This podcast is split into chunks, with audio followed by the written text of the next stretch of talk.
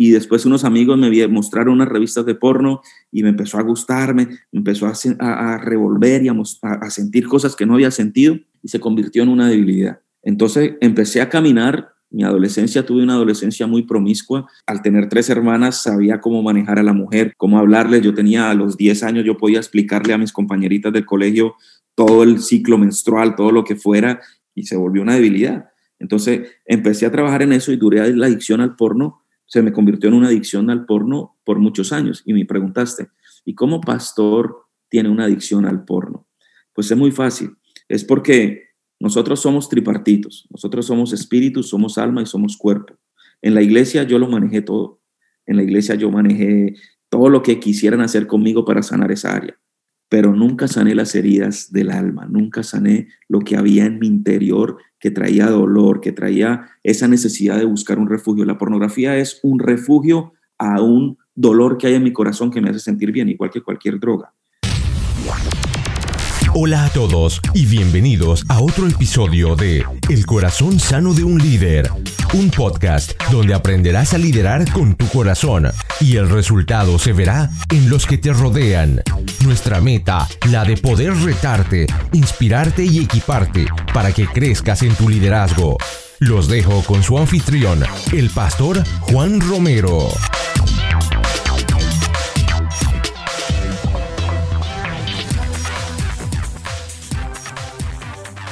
Bienvenidos a un nuevo episodio del Corazón Sano de un Líder, donde creemos que equiparnos no es opcional, es vital para el crecimiento personal y obviamente para el crecimiento y desarrollo de las personas que nos rodean.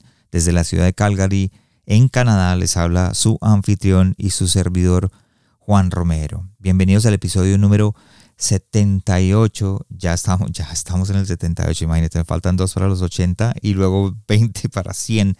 Y Quisiera darte las gracias por estar acá con nosotros una vez más. Y antes de ir a nuestra conversación del día de hoy, que yo sé que va a ser de bendición y de crecimiento para ti, una de las cosas que les pido a mis oyentes es que por favor dejen sus comentarios sobre lo que el podcast ha hecho en sus vidas o, lo, o del impacto, digámoslo de esa manera, que ha creado en su ser. Y quisiera darles las gracias a todos aquellos que lo han hecho porque me han dado combustible, para seguir adelante. Le dio excelentes comentarios y estoy muy agradecido por ello. Te doy gracias nuevamente de todo corazón por tomar el tiempo y escribir ese review en iTunes para poder seguir adelante y, obviamente me ayuda porque otras personas que lo leen eh, los atrae a seguirme o a seguir escuchando este podcast. Lo otro que quiero recordarte es que no olvides visitar nuestra cuenta de Patreon. Esa es una manera en la que me puedes ayudar. Y si no sabes qué es Patreon, Patreon es una plataforma donde puedes apoyarnos con tus donaciones a este proyecto. Este dinero o, esta donación va para el mantenimiento de la página de internet y para el mantenimiento de lo que son redes sociales y obviamente con los gastos del podcast. Desafortunadamente, eh, nada es gratis y para poder seguir adelante y poder seguir llevando estas conversaciones semanales, tenemos que invertir para poder seguir alcanzando o mm, equipándolo de esa manera a los líderes, a los padres, a las personas que lo necesitan. Es importante eh, invertir. Así que si ya lo estás haciendo por medio de PayPal, gracias por la ayuda porque en realidad estás dándonos las herramientas para poder seguir adelante. Así que si estás pensando en ayudarnos o ser parte de este proyecto, esta sería la mejor manera de hacerlo. Nos puedes encontrar en Patreon como El Corazón Sano de un Líder o si vas a la página de internet elcorazonsano vas a ver el enlace que te llevará directamente a nuestra cuenta en Patreon o en Instagram en el bio puedes seguirnos y encontrarás también la de Patreon y como la de PayPal que es la que estaban usando anteriormente. Hoy Está con nosotros el pastor Gabriel Gil. Él es esposo, padre, pastor y junto a su esposa Karina son los fundadores de una organización llamada Triple X Libre, donde ayudan a las personas a salir de la adicción al sexo y a la pornografía. Quiero recordarles que este podcast es familiar, es un podcast orientado al liderazgo de los padres, orientado al liderazgo de los pastores, orientado al liderazgo de los eh, líderes empresariales o emprendedores, digámoslo de esa manera. Pero esto no implica que están libres de caer en una adicción como es la de la pornografía. Así que si esta conversación con Gabriel fue muy clara, fue una eh, conversación muy honesta, pero también muy explícita, porque Gabriel nos compartió sobre su vida personal y sus luchas internas, cómo la pornografía despedazó su familia y obviamente despedazó su ministerio, pero también nos mostró y nos compartió cómo fue ganar esa batalla y ahora da por gracia lo que por gracia ha recibido. Así que vamos a esta conversación que yo sé que es poderosa y sé que va a ser de bendición para, para ti. Gracias Gabriel y gracias a los que nos escuchan.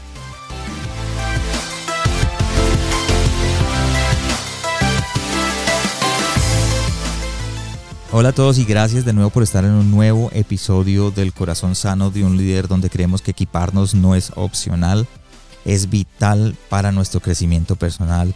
Pastor Gabriel, gracias por estar con nosotros el día de hoy. No, para mí es un privilegio, para mí de verdad me siento muy honrado de estar aquí compartiendo contigo en la visión y en lo que estás haciendo. Para nosotros es muy importante traer a conciencia lo que estamos haciendo y qué mejor que en este medio. Pastor, y gracias por, por aceptar, porque yo creo que el tema que tú tienes o el tema que vamos a tocar el día de hoy es tan importante, no solamente para los jóvenes, porque muchas veces creemos que la pornografía solamente está atada con los jóvenes o atada con los hombres. Y resulta que no, que no es así. Entonces por eso que, que el tema de hoy creo que va a ser de crecimiento para mucha gente y va a ser de herramienta para aquellos que en realidad lo necesitan. Pero antes de entrar en ese tema, Cuéntanos, pastor, ¿dónde estás y qué mueve tu corazón? Bueno, mira, nosotros estamos en la ciudad de Miami. Eh, llevamos aquí desde el 94 y hemos hecho muchas cositas para Dios durante todo este tiempo, pero realmente lo que mueve mi corazón es alertar a las personas, sobre todo en esta área, ha nacido algo como una pasión dentro de mí para poder ayudar a las personas a, salir de una negación que existe porque es un tema que muchas personas ni siquiera están dispuestos a escuchar. Entonces, eh, la pasión que me mueve es primero alcanzar obviamente a las personas que no conocen de Jesús, pero algo que se volvió una pasión para mí es hablar sobre las consecuencias y los daños de la pornografía y el sexo mal hecho. Wow, pastor, y yo sé que el pastor Gabriel su esposa Karina son los fundadores y directores de Triple X Libre. ¿Nos puedes hablar un poquito de qué es Triple X Libre y, qué herramienta tiene que nos puede ayudar? Bueno, mira, Triple X Libre es un ministerio para eclesiástico que ayuda a todas las personas en el quebranto sexual. ¿Y por qué te digo quebranto sexual? Porque muchas personas piensan que es solamente enfocado a la pornografía. Y sí, la pornografía es un daño muy grande que está existiendo, una epidemia que está dañando nuestra sociedad, pero la, diferencia es que nosotros no sabemos lo que es pornografía. Entonces muchas personas piensan que pornografía es realmente estar viendo en una pantalla o, en una televisión o, o, en una revista a dos personas teniendo sexo de una manera grotesca o maluca. Pero realidad, la realidad es que la pornografía es una línea muy finita y cualquier cosa para algunas personas es pornografía, porque es, es algo individual e independiente. Entonces, lo que es pornografía para ti no es pornografía para mí. Entonces, eh, eh, realmente después de un proceso muy difícil en mi vida, que ahora más adelantico quizás te vamos a compartir, eh, me encontré sin, sin ayuda en esta área, sin recursos, sin, sin dónde buscar ayuda y creamos este ministerio precisamente para ofrecer estos recursos. Pastor, dijiste algo que creo que nunca lo había escuchado. Lo que es pornografía para ti no es pornografía para mí. Y a mí siempre me enseñaron que pornografía era pornografía. No sé si nos puedes explicar un poco eso. Sí, claro. La pornografía es muy finita. Entonces, estamos normalmente educados a la pornografía que tú estás diciendo que lo que es pornografía. Un desnudo que muestre o un acto sexual que te muestre algo eh, que te aleja de Dios, o la pornografía es pecado, o sea, que no queremos ni acercar. Pero la pornografía realmente es tan finita que puede ser un programa de televisión, puede ser un partido de tenis, puede ser un cuadro, puede ser una lectura, puede ser cualquier cosa que me detone a mí a tener un pensamiento o algo que no va de acuerdo a la situación. Por ejemplo, yo puedo estar caminando en un centro comercial, en un mall, como llaman aquí en los Estados Unidos, y ver una mujer atractiva y verla y ya. Pero puedo verla, quedarme, desnudarla con la mirada, ir pensamientos. Esta mujer se convierte en pornografía para mí. Entonces, ¿por qué te digo que lo que es pornografía para ti no es para mí? Porque quizás yo veo una mujer y no pasa nada y quizás otra persona ve a esa mujer y es porno para este, esta persona. O un, o, un, o un noticiero, por ejemplo. Eh, aquí en Estados Unidos a las, a las mujeres del tiempo, nosotros en los grupos de los hombres, muchas de las, de las mujeres del tiempo son detonadores para ellos. O sea que esta mujer se convierte en pornografía para esta persona. ¿Por qué? Porque de pronto salen de una manera eh, eh, eh, seducible hablar del sol, de la lluvia, de esto, pero, pero de, una, de una manera que es detonante para él. Ahora te aclaro, de que la mujer se vista de tal manera o, se, o, coquetee de tal manera no tiene nada que ver con un problema de pornografía en la otra persona. O sea, la persona justifica, sí, es, es que la mujer se vistió así. Bueno, eso no tiene nada que ver con tu problema. Es un problema en mi corazón, es un problema en mí que no tiene nada que ver con la otra persona normalmente se la metemos a los otros. Pero la pornografía es, es, es individual e independiente. Lo que es pornografía para uno no es pornografía para el otro. Imagínate que yo haga un paréntesis. Yo viví en Miami 10 años, casi, sí, 10 años. Y pues estamos acostumbrados a ver, el, como dices tú, las muchachas que dan el tiempo. Y llegamos aquí a Canadá y aquí es totalmente diferente. O sea, como que en, como que en Miami tienen que hacer casting para poder eh, eh, tener el puesto. Aquí no, aquí tienen que saber y no importa quién qué es. Entonces es totalmente diferente. Eso fue para nosotros como un impacto. Es decir, oye, ¿no te has dado cuenta que todas las, muchachas del tiempo o los, las personas del tiempo aquí son totalmente diferentes que en Miami? Exactamente. Entonces eh, es, es, detonante muchas de ellas para, para los hombres que nosotros tenemos en, en el programa. Entonces, te digo, un, partido de tenis, ¿me entiendes? Yo puedo ir y me gusta el tenis, soy apasionado del tenis y ver dos mujeres jugando tenis y invito a un amigo y el amigo de pronto eh, con los ruidos que la mujer hace en el tenis o, cuando se le levanta la faldita y está pendiente de eso, el juego de tenis sería pornografía para él. Ok, ok. Pastor, y para los que me escuchan, la página interna del corazonsanounlider.com va a estar eh, el episodio del Pastor Gabriel Ahí va a encontrar los eh, detalles, las notas de este episodio, inclusive los enlaces a el triple, triple X libre para, acá, para que aprenda un poco más y si de pronto necesita el programa, entonces lo pueda contactar por medio de eso. Gracias, Pastor, por compartir. Y hablemos de, de pornografía. Estamos hablando de pornografía. ¿Por qué el sexo es tan seductor y tan problemático? Mira, eh, yo creo que todo, arranca desde el Edén, ¿me explico? O sea, el engaño que hubo desde ahí, donde, donde no hemos aprendido a entender lo que, de la manera que Dios creó el sexo. El sexo es bueno, el sexo Dios lo creó, es de Él. Entonces, como Dios lo creó, es bueno. El problema es que la mayoría de nosotros, por no decir todos, para no equivocarme de pronto con algún porcentaje, venimos con una mentalidad del, mundo, una educación del mundo de lo que es sexo. Y el sexo está enseñando eh, una manera incorrecta de ver el sexo. Entonces es problemático porque o en mi casa me dijeron que era pecado, que no lo podías ver, o porque en mi casa nunca se habló de sexo, o porque me dijeron, tenga cuidado con esto, entonces lo vemos como, como algo malo, no lo vemos como algo bueno. Entonces no nos educaron. Cuando nos educaron fue porque lo descubrimos nosotros mismos y lo descubrimos mal. Ya sea que me lo dijo un vecino, ya sea que me lo dijo mi tío, o encontré las revistas pornográficas de, mi papá o de mi primo o de mi hermano debajo de la cama y para mí eso fue sexo.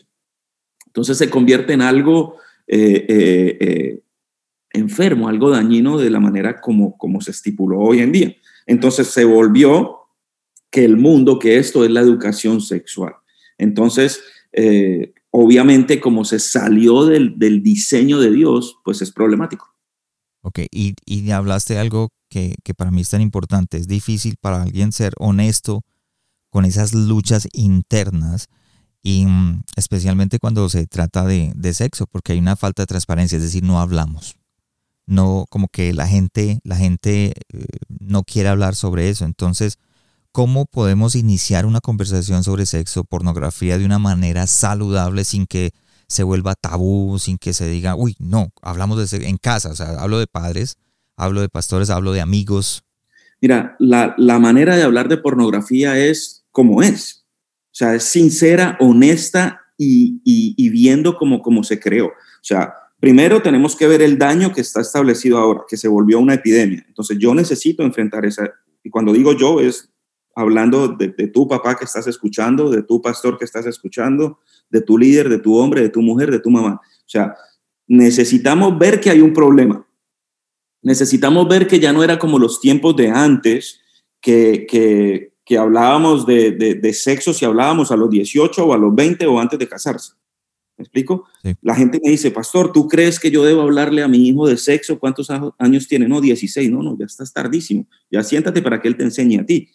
¿Me explico? O sea, entre antes, a, menor edad le hablemos ahorita a los niños, mejor y de una manera honesta, sencilla y como es. O sea, yo no me puedo poner a un niño, por ejemplo, eh, a decirle, mira, es que este es el carrito que, que, Dios creó y cuando tú crezcas este carrito va a entrar en el garajito de, de una mujer, porque entonces eh, eh, lo estamos dañando y estamos viendo el sexo de una manera errónea. Yo tengo hijos en este momento tiene, tiene 14 y mi hija tiene 10.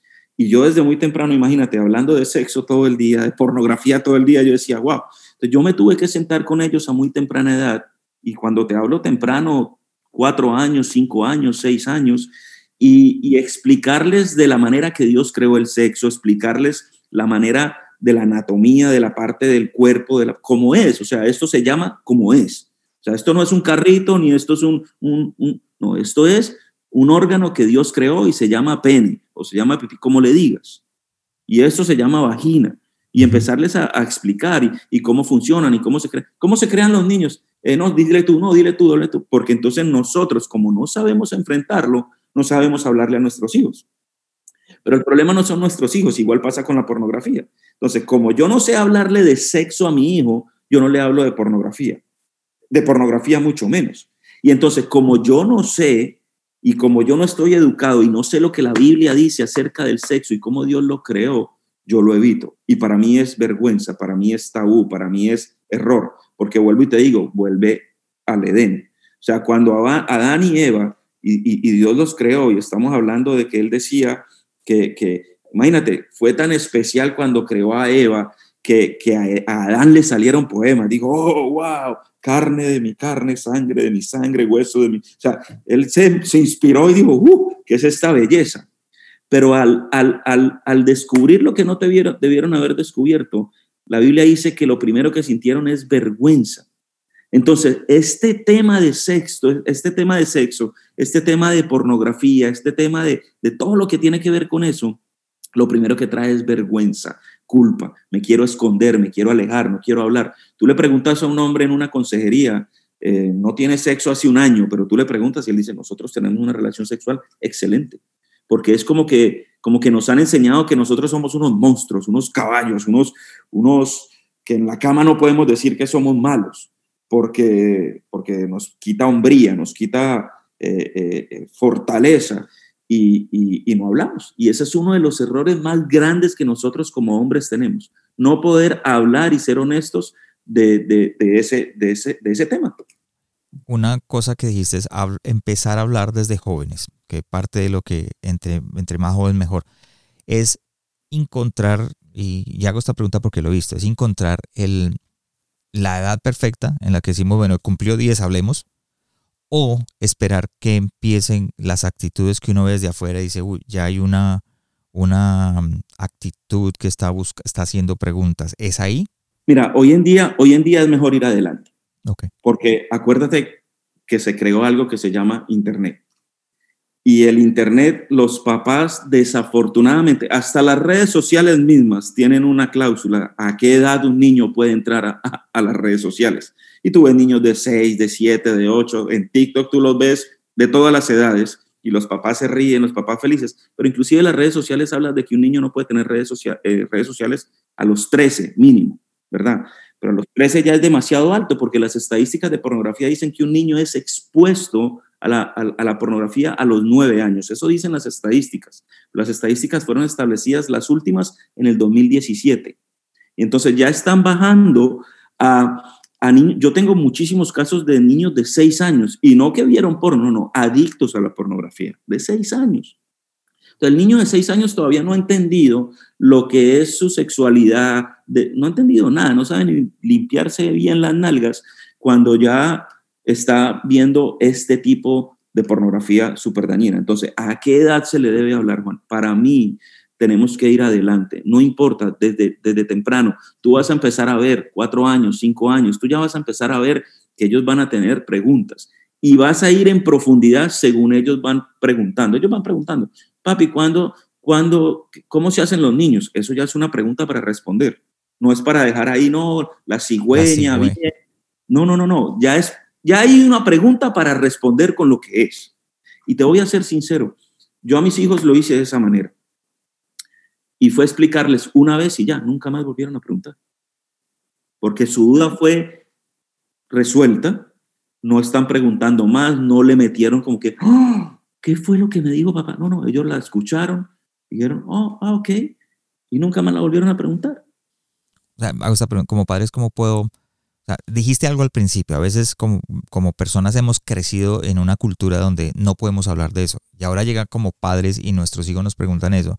¿Cómo podemos nosotros eh, quitar ese tabú? ¿Cómo puedo decir, oiga, yo quiero, sí quiero contestarle esa pregunta a mi hijo, pero siento algo por dentro, siento como esa vergüenza que tú dices o esa cosa que nos metieron o en la iglesia o nuestros padres o nuestra cultura? Exacto. Y, o sea, es enfrentarlo. Es un miedo que hay que enfrentar. Es un gigante que hay que enfrentar y, tumbarlo, porque si tú no lo enfrentas, alguien te va a responder esa pregunta por ti. Y normalmente va a ser de una manera dañina y de una manera equivocada. Entonces, necesitas enfrentar a ese gigante. Yo sé, es difícil, te da burbujas, te da miedo, te da una gotica que cae de aquí atrás hacia abajo de sudor que uno dice, ¿qué digo? ¿Cómo hago? Entonces tú, mi amor, dile tú, no, dile tú, no. Y mira, te voy a decir algo importantísimo. Normalmente los papás que tienen mujeres dejan que las mamás le enseñen a las niñas. Y es un trabajo del papá. Nosotros como hombres somos los que debemos entender y desarrollar la feminidad de mi hija. No es la mamá, es el papá. Wow, pastor, qué, qué consejo tan... Y, y, los hombres tienden a dejarle todo eso a, a, la, a la mamá. A la mamá, a la mamá. Entonces, la mamá le da el detalle, o sea, cuando se va a desarrollar, la toalla higiénica, cómo cuidarse, cómo limpiarse, toda esta parte del tipo de desarrollo. Pero la manera de, de, de sexualidad, la manera de qué es el sexo, la manera del desarrollo general es de papá para que el papá pueda crear, eso crea la, la feminidad saludable de tu hija y la pone en un estándar que cuando el hombre que venga, ay papá, tiene que, tiene que estar a otro nivel, no se va a ir con cualquiera porque papá me habla, papá me guía, papá me enseña, papá está ahí para lo que sea. Y yo siempre dije dentro de la, en la iglesia, en las prédicas, en las enseñanzas, en los discipulados, siempre dije, si tú no le contestas a tus hijos, otra persona le va a dar una respuesta.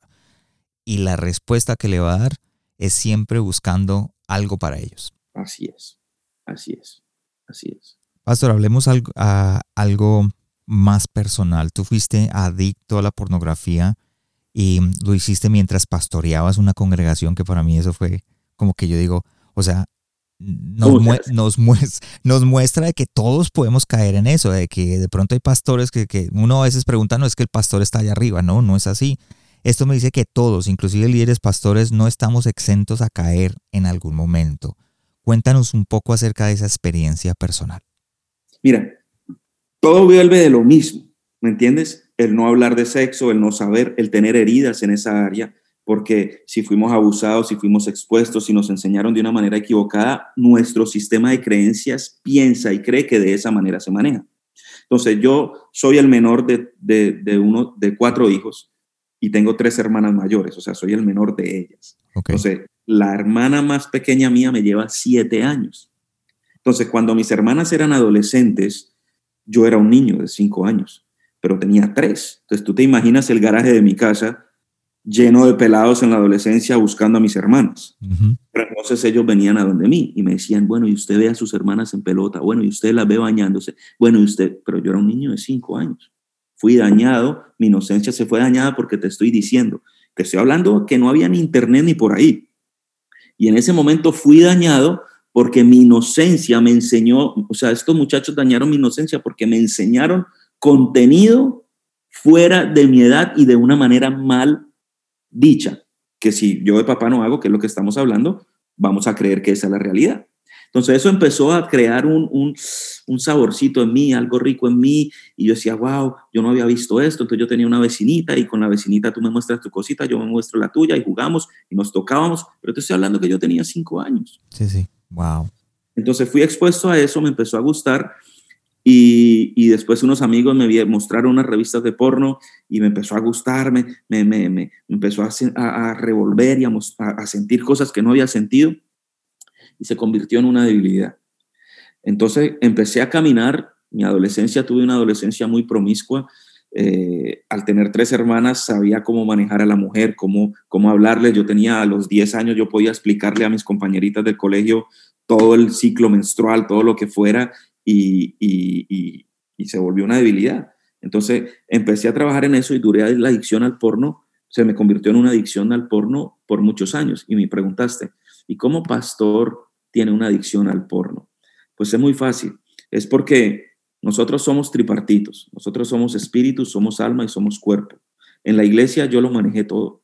En la iglesia yo manejé todo lo que quisieran hacer conmigo para sanar esa área, ¿cierto?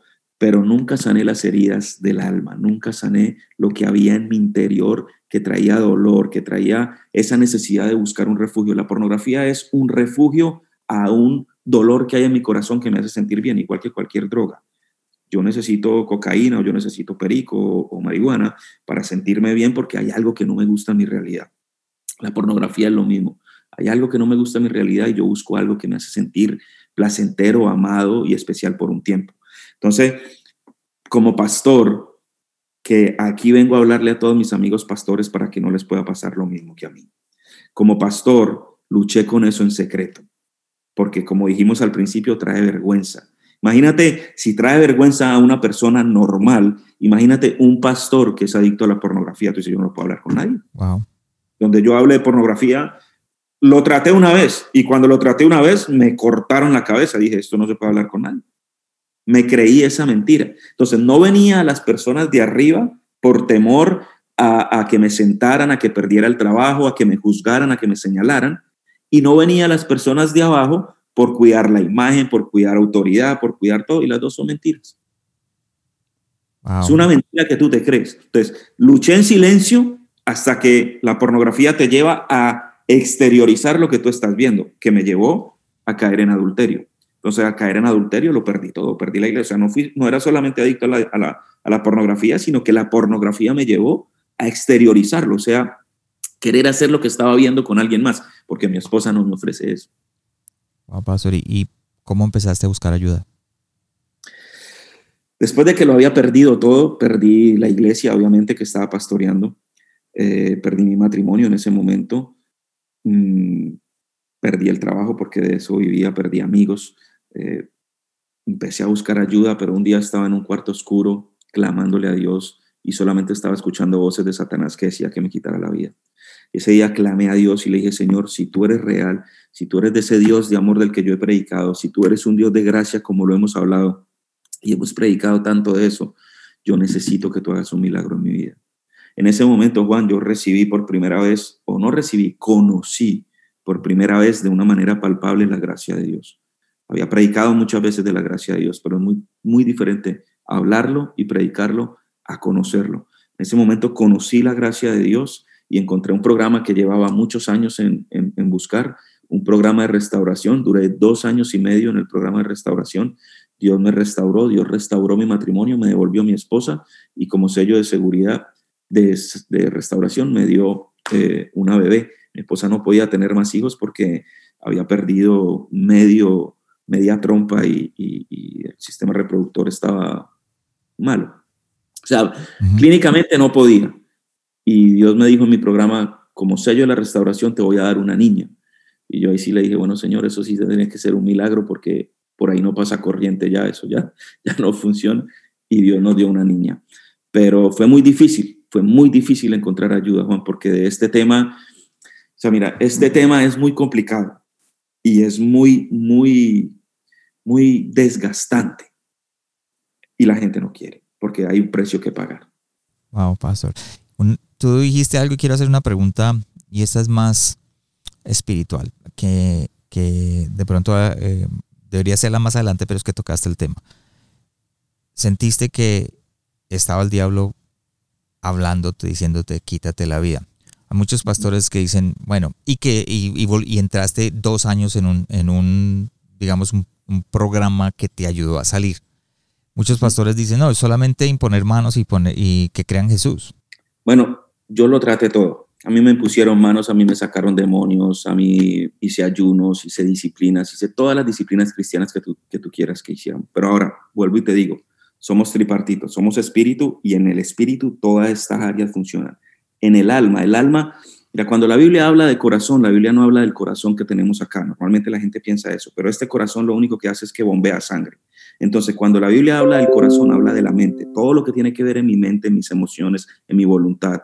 Y muchas veces nosotros fuimos expuestos, como te compartí, fui expuesto a muy temprana edad a fotos, a imágenes, a, daños, que eso daña mi alma, no daña al espíritu. El espíritu lo único que necesita es a Jesús y ya, como está diciendo. Pero en mi alma yo tengo que trabajar esas heridas, porque si yo no trabajo esas heridas, se corta mi madurez en esa área. O sea, yo no voy a poder enfrentar situaciones difíciles porque en esa área soy un niño. Entonces voy a reaccionar como niño. Voy a hacer una pataleta, voy a llorar, voy a, voy a patalear, igual que un niño en un supermercado por un caramelo. Entonces, no sé enfrentar esas áreas. Entonces, imponer manos no es suficiente. ¿Dios lo puede hacer? Claro que lo puede hacer. Dios puede hacer el milagro instantáneamente tocando manos y ya. Pero normalmente no es el mínimo común denominador porque Dios quiere que nosotros sanemos esas áreas para poder tener algo que se llama plenitud de vida, poder gozar en un área completa, porque eh, eh, no es solamente, eh, la prosperidad no es una, no solamente dinero, la prosperidad debe ser integral, prosperidad en todas las áreas, que podamos tener prosperidad en el matrimonio, como padres, como hijos, como amigos, con, nuestras finanzas bien manejadas. Eso es prosperidad. Prosperidad no es solamente tener dinero. Entonces, una oración o poner manos o una liberación o, o un ayuno no es suficiente porque en nuestra alma necesitamos ponerla al mismo nivel de edad. O sea, en edad, en el alma, yo era un niño de cinco años y, y tenía ya eh, 30 y pucho. sí, señor. ¿Y por qué crees que es tanto la lucha para salir de esa adicción? Porque hay que reconocer de que la pornografía es una adicción. ¿Por qué hay esa lucha? Hay, hay varios aspectos. La primera lucha es la negación. La negación de decir, esto no es un problema, yo no tengo nada, yo lo puedo manejar. Ah, yo vi unas foticos ahí, pero eso no es nada. Ah, yo lo veo y yo puedo entrar y yo puedo salir. Eso es una mentira. Tú puedes saber cuándo vas a entrar, lo que tú no vas a determinar cuándo vas a salir. Entonces, lo primero es salir de la negación. El mundo nos enseña que es normal. O sea, ver pornografía hoy en día no es tan grave como ver pornografía hace 10 años. Entonces la gente dice, ah, pero este man lo hace, este otro lo hace, este también. Eso es normal. Todo el mundo en mi trabajo me manda las fotos, en WhatsApp todo el tiempo estoy recibiendo pornografía, todo el mundo lo hace. Eso es normal. Entonces lo primero es eso. Lo segundo es eh, la vergüenza, o sea, la vergüenza que yo tengo de hablar del tema. Yo, por más hombre que sea, no me atrevo a decir, mira, yo tengo un problema en esta área, eh, no lo puedo controlar, me la paso en un tiempo a oscuras, eh, termino masturbándome, eh, no hablamos de eso. No tengo buenas relaciones sexuales con mi esposa, no tengo intimidad y no tenemos buenas relaciones sexuales con nuestras esposas precisamente por lo mismo, porque lo estamos manejando como sexo y nuestras esposas se sienten abusadas, se sienten como unas prostitutas, porque queremos hacer lo mismo que estamos viendo en la pornografía. Entonces, ¿por qué es tan difícil también? Porque tiene que ver también con nuestra anatomía, cómo fuimos creados. Entonces, la pornografía daña mucho nuestro cerebro. Nuestro cerebro tiene, vamos a ponerlo para que no suenemos tan, tan clínicos, tiene varios sensores eh, que, que reciben cierta cantidad de químicos y algunos químicos. Y esos químicos en estos sensores hacen que nosotros eh, eh, nos comportemos de una manera adicta. Por ejemplo, la dopamina es uno de estos químicos que se, que se expulsan. Ahí está dopamina, serotonina, son montones de, químicos, pero vamos a hablar de este, la dopamina. La dopamina ahí cae en un, en un sensor que se llama el córtex prefrontal, que está detrás del ojo derecho, ¿cierto? Entonces, si la dopamina cae ahí, los hombres pierden la voluntad, toman decisiones pobres. Entonces, normalmente tú en una pelea, normalmente haciendo ejercicio, lo que sea, se expulsa dopamina, pero cuando te expones a la pornografía, los canales que, expulsan la dopamina se agrandan, o sea, salen a mayor cantidad de lo normal. Entonces, si caen ciertos sensores, como en este, pierde la voluntad. Entonces, por eso es que tú escuchas hombres que dicen, esta fue la última vez que yo vi pornografía, no voy a verla más. Pero hasta que vuelve y cae la dopamina ahí, pierde la, pierdes, pierdes el control.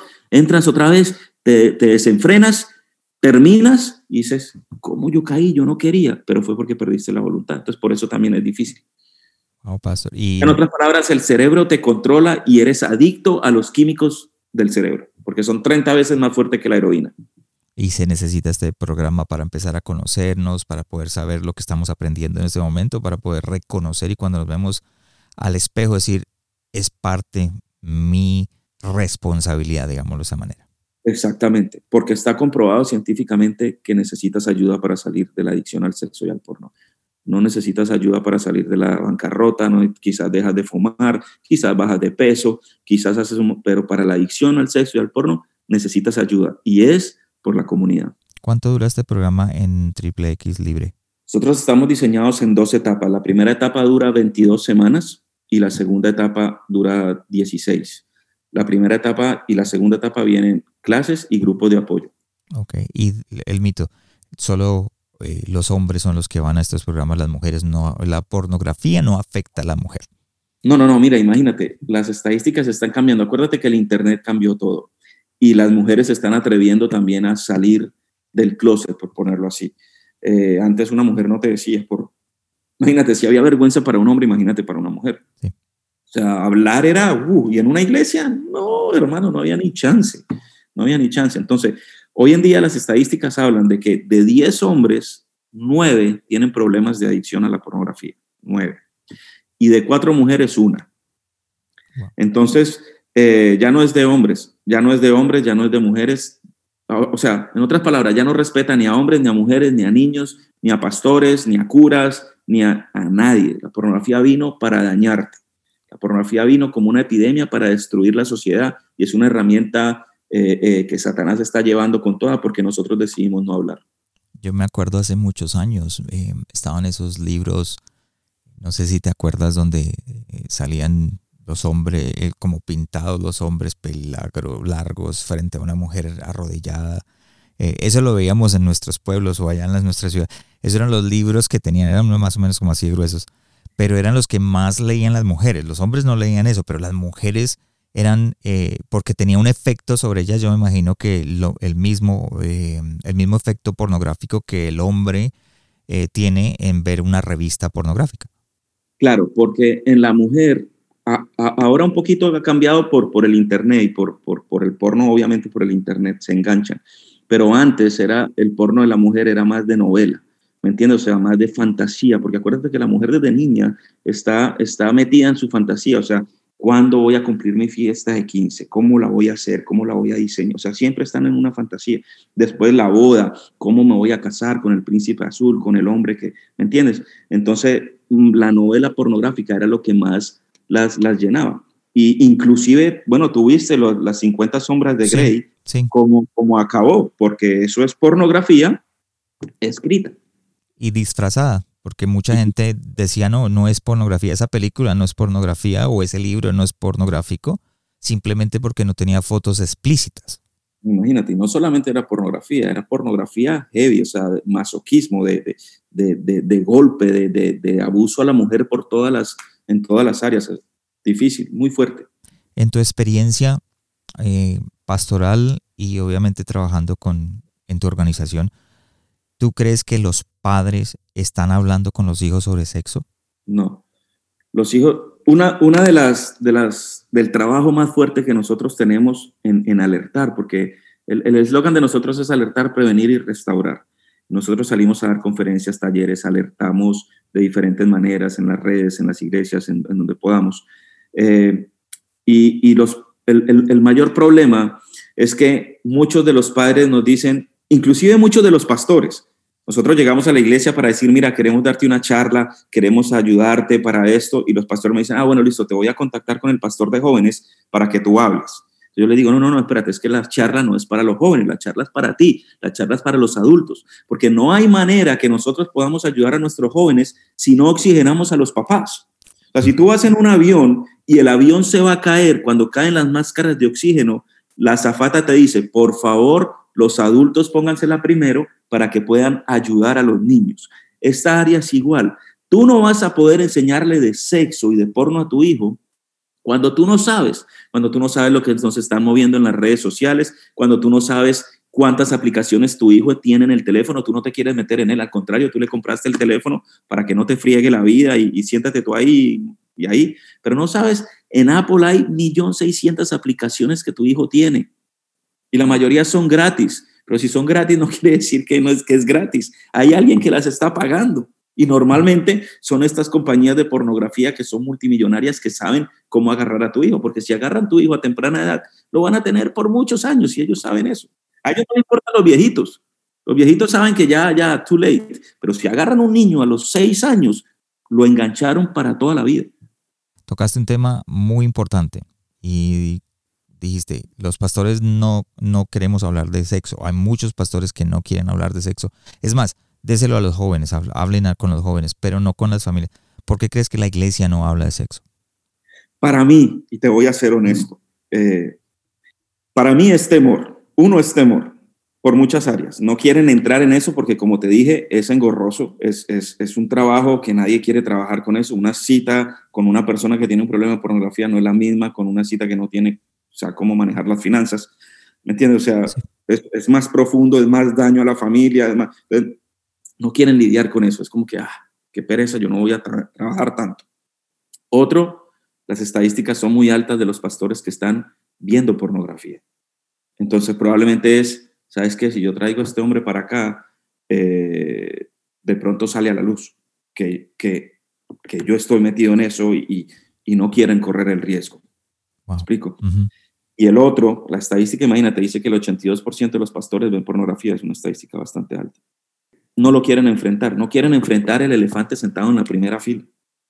Entonces lo ven, pero ah, eh, mejor hablemos de esto, mejor hablemos de esto, pero este tema no, porque la gente se puede ir, la gente se puede incomodar, no queremos incomodar a la gente, pero esto es un, un tema de educación, educación que está dañando a nuestros hijos. O sea, cuando yo abrí el ministerio, yo pensé que nos iban a llegar más personas seculares, o sea, yo le decía a mi esposa, tremendo porque vamos a tener una herramienta para evangelizar.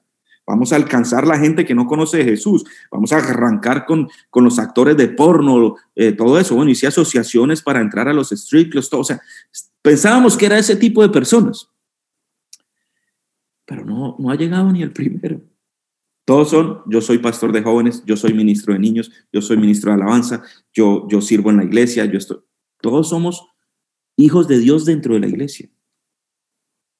Entonces, entonces hay algo que está pasando y es muy triste, Juan. Para mí me causa mucho dolor cuando yo tengo personas, nosotros tenemos personas de, casi todas las iglesias de Miami y tenemos personas de otras iglesias alrededor del mundo. Pero para mí es muy doloroso cuando yo escucho a las personas, qué bueno que pude hablar contigo o con ustedes, porque esto no lo puedo hablar con mi pastor. Eso me parte el corazón porque como tú como pastor no puedes tener la confianza de que una oveja venga donde ti a decirte lo que él está viviendo. ¿Por qué? Imagínate, eso es el tema de pornografía, pero hay un tema que no hemos querido enfrentar, que es el tema del homosexualismo, que nosotros como iglesia lo estamos manejando súper mal, porque no hemos podido identificar entre la persona que tiene la lucha y el lobby. Son dos cosas completamente diferentes y lo estamos manejando como si fuera el lobby. Ahora, la persona me preguntará, ¿y qué es el lobby? El lobby es política, el lobby es el que va a las escuelas, el que va a, la, a, Washington, es el que va y dice, queremos cambiar las reglas de que eh, los niños puedan entrar a los baños de las niñas, de que los llamen ella, ellos, sí, o sea, todo eso es el lobby. Pero yo no puedo tratar a una persona que tiene esa lucha verdadera como el lobby, porque el lobby tiene otro, otra, otra, otra, otra meta, que es cambiar y transformar y, lograr otro objetivo. Pero si yo tengo una lucha de que tengo pensamientos de que me atrae el, el sexo opuesto, pues con esa persona yo tengo que trabajar, con esa persona yo tengo que tratar, porque no fue creado así, pero es una verdad en él. Entonces, ¿cómo yo lo llevo a desatar esa mentira, a desmentirla y a impartirle la verdad de Cristo en él? Pero lo tengo que amar, lo tengo que cuidar, lo tengo que pastorear. Pero entonces nos lo manejamos como el lobby. Tú eres más pecador que cualquiera. El homosexual es un leproso aparte. Y no, es igual que el chismoso, que el mentiroso o el que no diezma. Yo siempre hago la pregunta, eh, ¿será que la iglesia está eh, lista para recibir eh, un homosexual en dentro de nuestra congregación? O en este caso, la pregunta es, ¿la iglesia está lista para recibir gente que tiene esa adicción a la pornografía? Mira, no estamos listos por dos, por dos razones. Tenemos como, como, como varios evangelios. Uno es el evangelio de Dios te ama, Dios es amor y todo vale. Entonces vienen los homosexuales y los aman y los dejan así. ¿Entiendes? Y el otro es el evangelio de fe, o sea que también para mí ese evangelio de fe viene siendo humanismo, que es la fe en ti, o sea, no es la fe en Dios, no es la fe en Cristo, sino, o sea, tú te moriste porque no tuviste la suficiente fe y oración y por eso te moriste. ¿Me entiendes? O sea, es una fe que, que, viene en una fuerza en ti y esa no es la fe que la Biblia habla. Entonces, no estamos preparados porque necesitamos manejar el pecado como pecado y hablar de lo que es pecado sabiendo que Dios los ama, pero que Dios los va a transformar. Dios los va a cambiar, Dios no los va a dejar de la misma manera. Y el homosexualismo no es un pecado diferente a cualquier otro pecado, o la pornografía no es un pecado diferente a cualquier otro. No son los leprosos del tiempo antiguo que los tenían que apartar y llevarlos con una campanita para cuando vinieran. No, no, no, no. Es igual que el mentiroso, es igual que el chismoso, es igual que el hipócrita, es igual que, el que no está diezmando. O sea, es un pecado como cualquier otro y de la misma manera se maneja. Wow, pastor. Y como pastores, ¿cómo podemos eh, empezar o dar el primer eh, paso para brindar esa ayuda en la iglesia. Decir, ok, si de pronto hay un pastor que no escucha y dice, ¿sabe una cosa? Yo no tengo ese programa o yo no estoy preparado, quiero prepararme. ¿Cuál sería el primer paso? El primer paso es pedir ayuda. Y ahí vamos a tocar otro, otro elefante y quizás los pastores que me, que me, que me están escuchando me van a decir, no, me van a, juzgar o patalear, pero yo hice un pacto con Dios de siempre hablar verdad. Y, y uno de los, de, los, de los temores, y vuelvo, pastores, todos tenemos un don y una gracia que Dios nos dio. No pienses en quererlo tener todo en tu iglesia porque no lo vas a lograr. No, no es mejor tener tu oveja muriéndose ahí, sangreando, que referirla a alguien para que la traten en lo que Dios les da. A mí no me mandes a alguien que, que tiene un problema de finanzas, porque hay personas específicas que Dios les dio el don para, para arreglarle sus finanzas, para, para ayudarlos y, para ayudarlos a, tener una administración como Dios manda. Pero algunas veces los pastores no quieren, los pastores no quieren y quieren, bueno, este tiene un, curso de seminario de, finanzas, yo también lo quiero, entonces yo lo hago. Este enseña de educación sexual y de pornografía y esto, ah, pues yo pongo a Pepito a que vaya y haga el curso y después venga y lo implante aquí en la iglesia. Eso no funciona, eso es como crear muñecos. Y nosotros estamos para servirles, para, para ayudarlos, para ya eso de que me va a robar la oveja o me va a eso, eso no, no, no, no funciona. Y menos ahora con el Internet que, que tienen una, un abanico de, de, ver, hasta los pastores más grandes de los megachurch tienes acceso. Sí. Entonces, ya no tengas miedo de eso.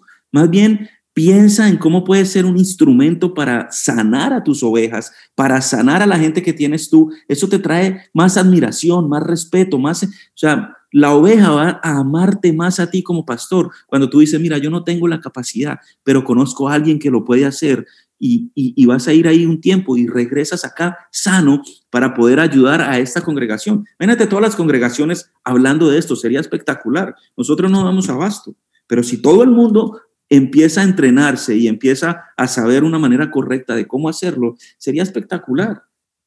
Porque hay tanta demanda. O sea, imagínate, si de 10 hombres, 9 ¿Tú crees que nosotros vamos a dar abasto? No damos abasto. ¿Y cómo podías, eh, tú, tú, tú haces un partner, digamos, de manera con las iglesias? Nosotros los hacemos. nosotros los hacemos, entrenamos la persona, les enseñamos, hacen nuestro programa, les enseñamos herramientas. Nosotros, mira, la gente cree que es algo complejo, pero es muy sencillo. Dios quiere sanar esa área. A Dios le complace y quiere que tú tengas esa prosperidad, que tú seas libre. Dios quiere que tú seas libre. Entonces, nosotros tenemos unas herramientas que a la gente le van a funcionar, pero el que realmente va a transformar tu vida y cambiar tu corazón se llama Dios, se llama Jesús. Él es el único que lo va a hacer. Nosotros no tenemos esa capacidad. Entonces, según de tu, nosotros, el primer proceso que vamos a hacer es enseñarte a escuchar a Dios de una manera diferente. Y la gente me dice, ah, pero yo soy 40 años de cristiano, ¿qué me vas a enseñar tú a escuchar a Dios? Bueno, esos 40 años de cristiano no te están funcionando porque mira dónde estás. Entonces, te voy a enseñar a escuchar a Dios de una manera diferente, de que tengas una intimidad con Dios, que puedas mirar tu interior. La Biblia dice, clama a mí y te revelaré las profundidades de tu corazón. Yo no puedo, solamente Él. Entonces, después de que te revela esas profundidades, nosotros tenemos herramientas para trabajar con esas profundidades. O sea que el mayor trabajo lo hace Dios, lo hace tu intimidad con Dios, lo hace tu relación con Dios, pero una relación íntima, no una relación de, de cada domingo una relación de venir a Dios solamente para, para pedir, para pedir, para pedir, para pedir, o, o esa oración rápida, sino un tiempo íntimo con Dios. Wow, gracias Pastor por compartir con nosotros y abrir tu corazón y, enseñarnos un poco, porque yo pienso que este es un tema que se debe tocar no solamente a nivel eh, pastoral, sino en nuestra casa. Nuestros hijos eh, pueden caer en cualquier momento nosotros como hombres podemos caer en cualquier momento. Ahora vemos las estadísticas como mujeres también pueden, pueden caer en cualquier momento. Entonces, qué espectacular poder tener esta herramienta, por lo menos para guiarnos cómo comenzar. Así que te doy las gracias, Pastor Gabriel, por estar con nosotros. Y ya entramos en las cinco preguntas de nuestros episodios al final. Y la primera que tengo es de los hábitos que tienes diariamente, ¿cuál es el que más ha afectado tu liderazgo? Mira, de los hábitos diariamente que tengo hoy en día, el que más ha afectado mi liderazgo, uno, es el journal. Yo hago un diario todos los días. Oh. Y, ese diario refleja y queda escrito mi intimidad con Dios. Ese tiempo mío con Dios. No es un tiempo para orar por mi suegra, no es un tiempo para orar por mi vecino, no es un tiempo para pedir. Es un tiempo como cuando salgo de date con mi esposa. Es un tiempo entre él y yo. Entonces yo escribo todo desde lo que estoy diciendo yo y después hago un momento de silencio y escucho lo que él me va a decir y lo escribo. O tú me dices, Gaby, Dios te habla. Es algo que siento en mi interior, es algo que yo escribo y cuando leo digo, esto tiene que ser Dios porque yo no escribo tan bonito. No tengo esa capacidad. y normalmente lo que está escrito ahí es bíblico, o sea, está comparado con la Biblia y eso es lo que me muestra que es verdad. No es como cosas textuales ni emocionales ni nada, es simplemente Biblia de una manera eh, eh, muy amorosa. Y ese tiempo ha cambiado mi liderazgo, uno. Y dos, el ser honesto, Juan. Yo aprendí a dar cuentas, aprendí a hablarle a los que están alrededor mío. Normalmente siempre, siempre escuchas a un pastor que te dice, ¿y cuál es tu cobertura? Y entonces yo aprendí que es bueno tener pastor y es bueno tener personas y mentores de arriba tuyo, y los tengo pero yo aprendí que a las personas con las que tengo que ser más honesto es con las personas que ando más cerca, porque yo a mi cobertura le puedo decir, mira, todo está bien, mi esposa está bien y todo, pero habla con ella. Pero las personas que están enfrente mío son las personas que me conocen. Pero yo aprendí, inclusive delante de la iglesia, si tú vas al, canal de YouTube de hace, dos, de hace dos domingos, me vas a ver que la gente estaba orando por mí y, yo me paré enfrente de la iglesia y le dije, estoy emocionalmente cansado, estoy emocionalmente agotado, está difícil eh, pastorear en este tiempo. Y aprendí a ser honesto. Y eso eh, creo que ha cambiado eh, mi liderazgo y ha sido uno de los hábitos que he aprendido a hacer. excelente, Pastor, por ese consejo. segunda pregunta, ¿cómo te estás preparando para el siguiente paso en tu llamado? Muchos de los que estamos acá no, no sabemos, o lo que, los que te escuchamos desde este, desde este lado no sabemos qué te está mandando a hacer Dios o, qué etapa estás en tu vida, pero cómo te estás preparando para ello. Mira, eh, yo me estoy preparando todo el tiempo, inclusive en la parte del área sexual es como un médico, tienes que estar estudiando todo el tiempo porque las estadísticas cambian, los programas cambian, las otras cosas cambian. Entonces, todo el tiempo estoy estudiando, todo el, mundo, todo el tiempo estoy haciendo certificaciones, todo el tiempo estoy preparándome para aprender más. El día que tú dices, mira, ya yo me las sé todas, ya yo no sé nada, eh, ya, ya tengo todas las respuestas, pues nos vamos a equivocar. Entonces, eh, me estoy preparando todo el tiempo, pasando mucho tiempo con Dios y eh, estudiando en el área en el que te quieres desarrollar y desempeñar y escogiendo unos mentores para cada área. Normalmente antes era un solo mentor que como que te daba todo, pero yo he decidido aprender de diferentes mentores. Entonces tengo un mentor para las finanzas, tengo un mentor para mi vida personal, tengo un mentor para, las, para, para matrimonio, eh, tengo diferentes mentores para diferentes áreas actualizarse. Qué tan importante, ¿verdad? Pasa porque a veces nosotros como, como personas vemos que, los doctores se tienen que actualizar diariamente. Ellos tienen que estar constantemente leyendo y mirando qué está cambiando porque pues el que operaba en 1980 no puede operar de la misma manera en que opera ahora. Pero no lo hacemos como líderes. Y más como pastores, no lo hacemos como pastores. Y seguimos predicando lo mismo que predicamos en el 80. No, imagínate, y nos estamos quedando frenados. O sea, yo me siento con mi hijo que tiene 14 años y le digo, bueno, ¿qué es lo que tú estás viendo? ¿De qué manera, de qué manera tú crees que la iglesia sería llamativa para un niño como tú? ¿Qué pudiéramos hacer? Aprendiendo de ellos también. O sea, hay veces pensamos que tenemos que venir a, a, ciertas personas y, y, nuestros hijos nos pueden enseñar, nuestros adolescentes nos pueden enseñar.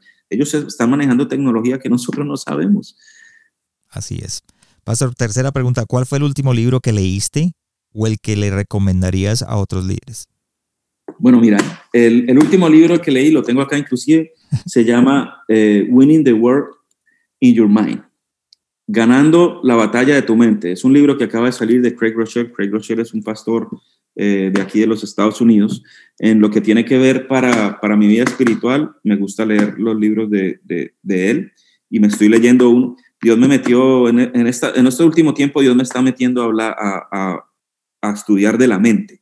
Y, y, este libro ha, sido muy especial y me leí un libro de la, también de la mente, se llama La batalla de la mente del doctor Núñez. Entonces me leí ese también porque, no sé, y los compré y cuando me di cuenta, los dos están hablando de lo mismo y de algo que quería aprender de, de la cosmovisión, que no lo había escuchado y ahora tú estás oyendo por todo lado, ¿no? Y que la cosmovisión, la, y ¿qué rayo es la cosmovisión? Déjame ver. Y la manera hay que, o sea, hay que estudiar y leer, o sea, pero en, en cuanto al, al, área sexual y eso, hay un libro que les quiero recomendar eh, que se llama Unwanted. Está en inglés, pero creo que también está en español. Y este es uno de los, de los mentores con los que yo ahorita más estoy aprendiendo en el área sexual, se llama Jay Stringer. Entonces, los, los saltos de, de, de, de, todo lo que estaban manejando, como Mark Laser y todos los, los, los que ya están medio, medio pasando a otra edad, como que están pensando en retirarse, están entregando la batuta a, este muchacho. Entonces, eh, es muy preparado, es un terapeuta, psicólogo, psiquiatra, tiene un montón de títulos y, y, ha, sido muy bueno con eso, es lo que estoy leyendo últimamente. Excelente, y vuelvo y repito, si no alcanzaste a tomar nota de los libros, van a estar en la página del corazón sano de un líder.com en el episodio del pastor Gabriel. Ahí va a haber las notas y va a estar los enlaces a los libros si los necesitas o si los quieres comprar, están por ahí. Pastor, eh, número cuatro, ¿de quién o de qué estás aprendiendo en este momento? Mira, eh, como te dije, estoy aprendiendo de Jay Stringer en muchas partes de las del, del, área sexual, pero estoy, estoy, estoy teniendo una intimidad con Dios como nunca antes. Y de eso estoy aprendiendo mucho, porque se me, se me, están, se me están revelando cosas que leía antes y inclusive las estudiaba y las profundizaba, pero no las, no las estaba viendo. O sea, se me están quitando como unos velos de la cara en mi tiempo, como les estaba explicando, en mi tiempo con Dios de intimidad. Y, de eso estoy aprendiendo demasiado, demasiado. Excelente, Pastor. Ya para terminar, la última pregunta. Si estuvieras frente a ti mismo, pero unos 25 o 30 años atrás, ¿qué te dirías para o te aconsejarías para enfrentar tu llamado? Yo le diría que no tenía que ponerme máscaras para enfrentar las situaciones de la vida, que pudiera ser yo Normalmente tenía una máscara para cada baile. y después del adulterio y después de, perderlo todo, lo que aprendí fue a quitármelas. Entonces, hace 20 años, uh, o, mucho, o cuando tuviera 20 años, eh, eso me hubiera ayudado muchísimo. A ser yo, a ser honesto, a decir qué estoy viviendo, qué estoy pasando, qué puedo aprender, a buscar las personas, o sea, no tener esa vanagloria y ese orgullo, a buscar las personas que, que creo que me pueden enseñar, que puedo aprender de ellos y aprender de todo el mundo porque algunas veces llegamos a un nivel que decimos, a mí ahora nadie me va a enseñar en esto, porque ahora yo tengo 30 mil seguidores en Instagram, hago esto, hago esto, lo otro, tengo una iglesia muy grande, entonces a mí nadie me va a enseñar. No, no, aprender de todo el mundo, todo el mundo tiene algo para enseñarnos. El homeless del semáforo tiene mucho para enseñarte. Gracias, pastor. Y ya la última pregunta, el último consejo, un último consejo suyo, pastor. Eh, para aquellos que de pronto están pasando, que escucharon este podcast y están pasando por una adicción pornográfica y se hace pastor, se hace líder, padre de familia, madre de familia, eh, que de pronto digan, es difícil, no sé cómo empezar, ¿qué, ¿qué le aconsejarías a ellos? Mira, el primer paso que yo le quiero aconsejar a cada una de las personas que nos están escuchando y viendo es, toma el primer paso, toma la decisión si realmente crees que necesitas ayuda, necesitas buscarla. Y el primer paso es buscarla. Toma la ayuda y sé honesto. Yo sé que es difícil, yo sé que es muy, muy, muy vergonzoso, pero toma la decisión porque vas a encontrar una libertad que te vas a arrepentir de no encontrar si no buscas ayuda. Yo después de encontrar esa libertad y de vivir como vivo ahora, digo, y esto era lo que a mí se me hacía llamativo y esto era lo que a mí me gustaba, no Pide ayuda porque vas a poder encontrar plenitud de vida y una prosperidad integral en todas las áreas de tu vida. Así que no tengas vergüenza, pide ayuda. Gracias, pastor, por estar con nosotros. Gracias a ti, Juan. Un privilegio haber estado acá. Me disfruté mucho. Gracias por habernos acompañado esta semana en el corazón sano de un líder. Espero que lo que escuchaste el día de hoy haya sido de crecimiento para tu vida. Visítanos en nuestra página de internet elcorazonsanodeunlider.com donde podrás suscribirte en iTunes, Spotify, Google Play o en cualquiera de tus plataformas favoritas. También nos puedes seguir en Facebook y en Instagram como El Corazón Sano de un Líder y no olvides compartirlo en tus redes sociales. Les habló su anfitrión Juan Romero. Te esperamos la próxima semana y recuerda, lo mejor está por venir.